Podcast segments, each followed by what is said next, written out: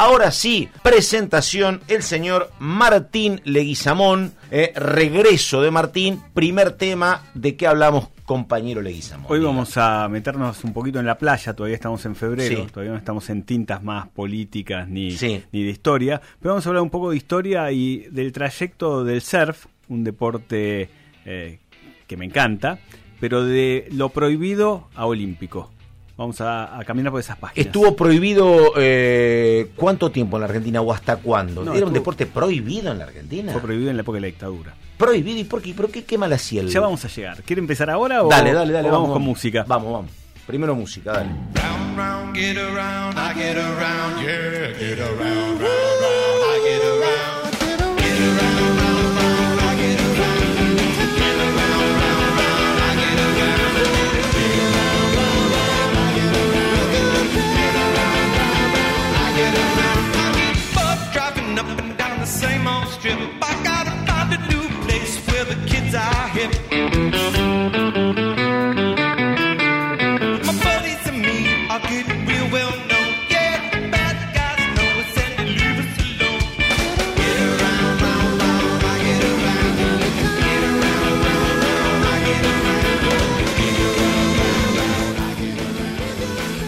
Eh, Martín querido, ¿qué estamos escuchando? Estamos escuchando un homenaje de los Red Hot Chili Peppers a los Beach Boys, más que nada a Brian Wilson. Brian Wilson, un, tipo increíble que supo entender la movida de ese momento y era vecino de mi viejo en California. Mira un vos. que de color que puedo, puedo poner. En la casa de mi viejo había discos firmados por los Beach Boys y un día le pregunté y me dijo, no, que yo vivía al lado de la casa de Brian Wilson.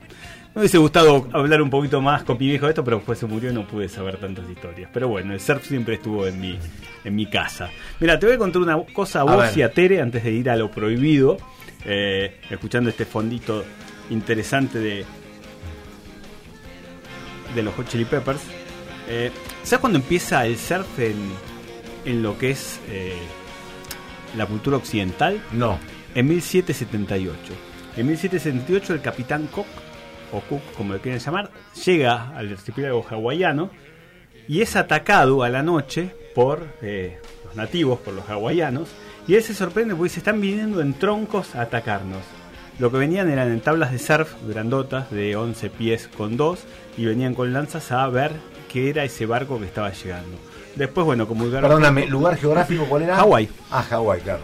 ahí, ahí, ahí se ahí llega. el ser. Sí. Eh, no hay, o hay registros de otro No, eh, los peruanos eh, pelean contra los hawaianos porque ellos dicen que lo inventaron antes pero bueno, hay, porque ellos tenían el, pájaro o la canasta de Totora que se surfaba de la misma manera. En Perú hay muy buen surf, igual que, en Hawái, y durante mucho tiempo los peruanos dominaron también el Open de surf. es el Pacífico ahí en Es el Pacífico, es el Pacífico. Bueno, es interesante ver cómo The Cook llega a nosotros, ¿no? Eh, hay un trayecto grande y está sonando Lost o no.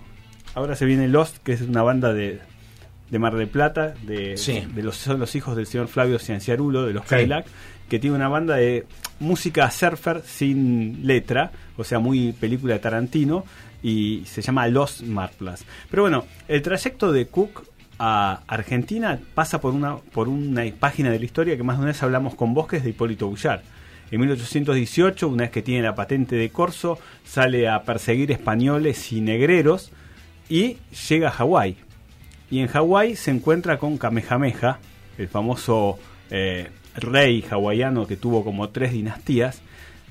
Bouchard le cuenta cuál es la historia de su país y el primer estado independiente que reconoce la soberanía argentina como una república es Kamehameha.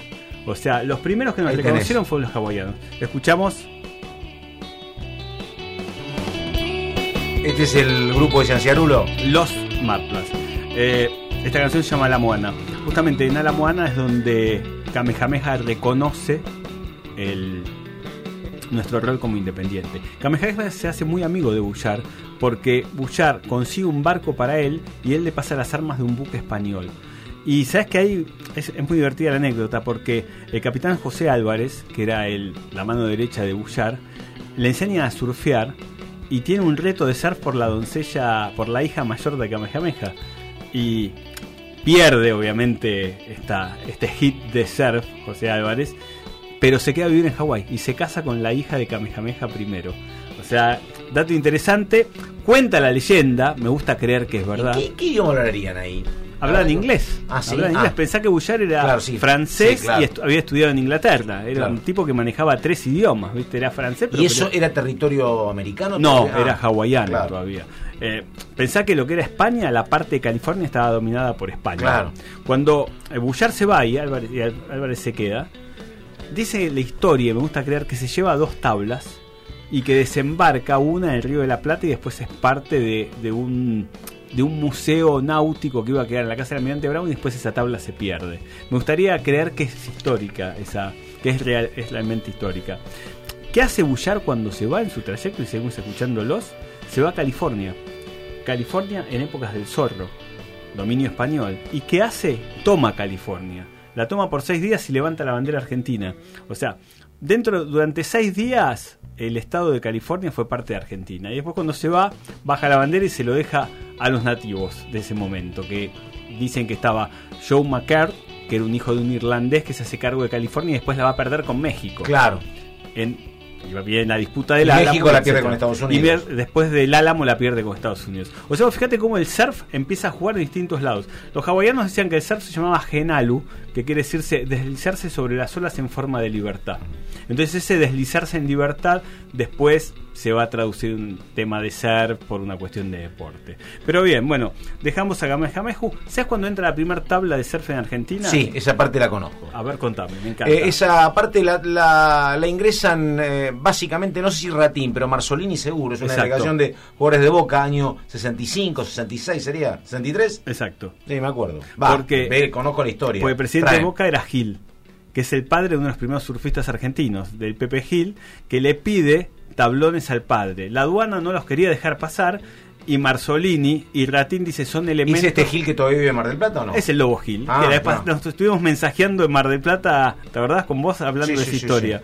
Eh, Marzolini, Ratín y Madurga lo pasan como, y Roma, como elementos de, de entrenamiento. Claro. Y la aduana le dice como elementos de entrenamiento. Sí, saltamos sobre esto, volvemos. Y esos son los primeros tablones que llegan a la Argentina. Bueno, del 63 al 79 va a pasar mucho tiempo y vamos a este temita que es de Babasónicos. Túnel de agua se llama, me parece, si no me equivoco. Montañas de agua. Montañas de agua, mira, ahí, ahí Me va, gusta la, la palabra cerquita. túnel porque vos te metes en túnel. Claro. Este tema basónico se lo hace en homenaje al surf que estuvo prohibido en la época de la dictadura. Vamos a hablar directamente de ese tema. Vos me preguntaste por qué y quién prohíbe el Sí. En el año 79 tenemos eh, un intendente en Mar del Plata que se lo llamaba en la época de la dictadura comisionados porque no había intendentes que se llamaba Rusac.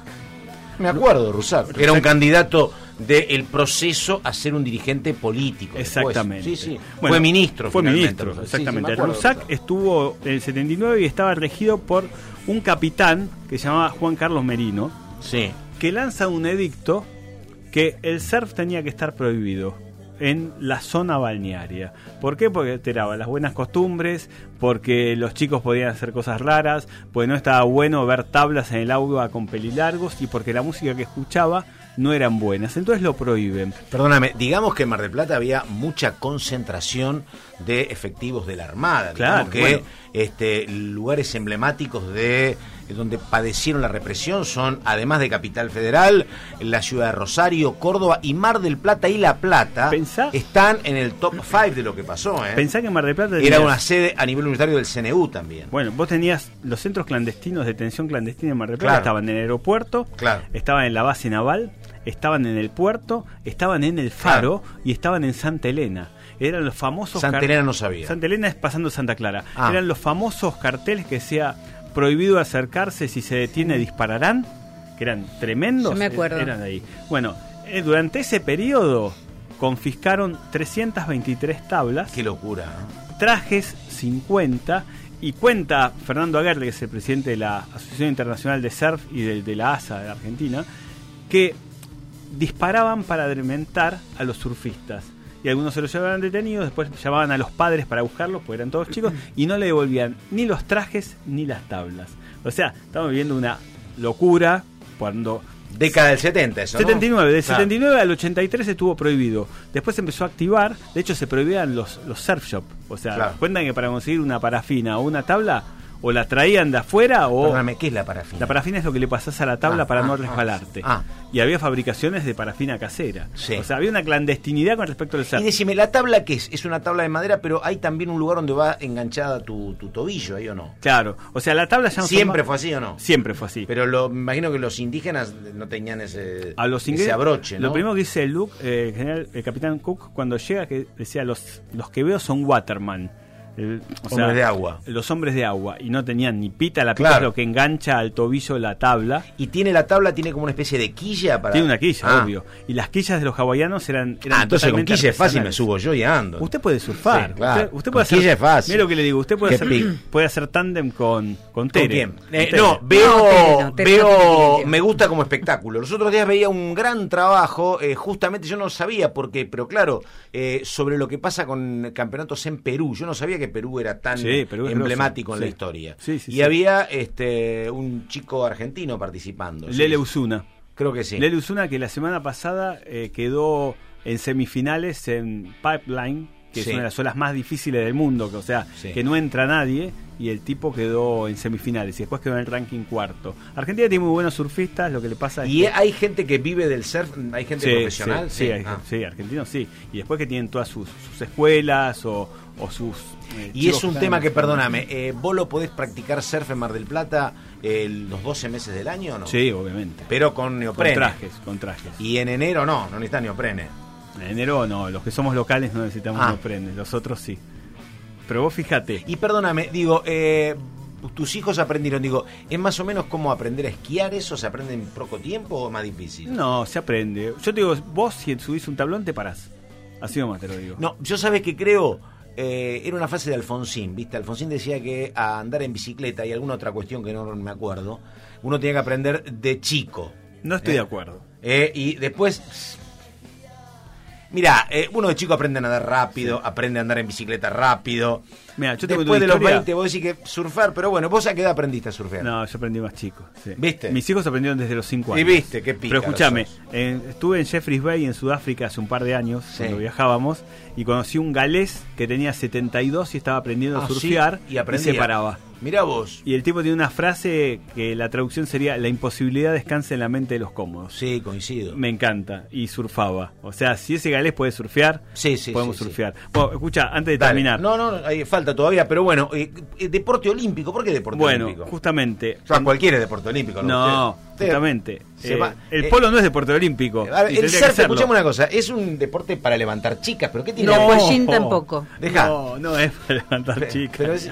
¿Por qué tenés que entrenar? ¿Qué, qué te- a ver, ¿por qué? Porque ¿Qué competencia? tiene una Es un competencia- divertimento, pero Tiene deporte una, compe- olímpico. tiene una competencia muy No. buena. Sal- es saltar con garrocha, ¿viste? Correr una maratón, eso es un deporte sacrificado, pero... El surf es un deporte sacrificado. También es sacrificado, Pato. Muy sacrificado, pato es el surf. Mira, mira. Digamos, es gratificante después de bajar Sí, de la ola, pero... sí. Bueno, a ver, ¿por qué deporte Justamente olímpico? Mar del Plata pasa a ser la capital nacional del Sí. surf. Se ríe el pato. En, Sí. en Rosario no hay olas, si no le No, tenemos no, disputando. no, yo en el río tengo poco.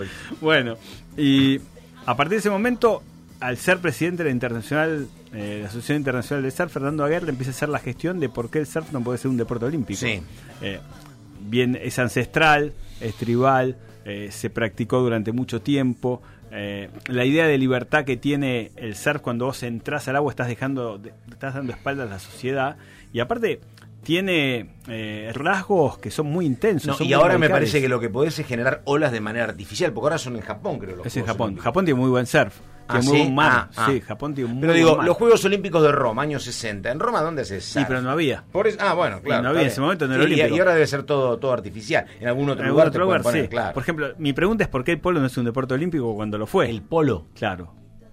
No es deporte olímpico. Y lo fue. La última medalla de oro que se jugó en polo la Sí. ganamos nosotros y después la prohibieron. Ahí la ganaríamos Mira, siempre. salvo nosotros, ¿sí? Eh, el príncipe Carlos al polo jugamos muy poco. En Estados Unidos se juega un poquito. Me parece que tiene que ver en Francia eso. se juega, en Italia también. eso, sí. O sea, se cabalga. Acá cabalgamos solas. Sí, claro. Y me parece que la, la metáfora o la nota de eh, prohibido olímpico Sí. es justamente esta. Cómo los militares prohíben un deporte que Por tenía un montón de cualidades, que es totalmente tribal, y pasa a ser olímpico. O sea, el Comité Olímpico busca la historia, busca esto de bullar, busca esto de los hawaianos, de los peruanos, y lo hacen olímpico. El surf creció muchísimo en los últimos años, hay mucha poesía de surf, mucha historia de surf.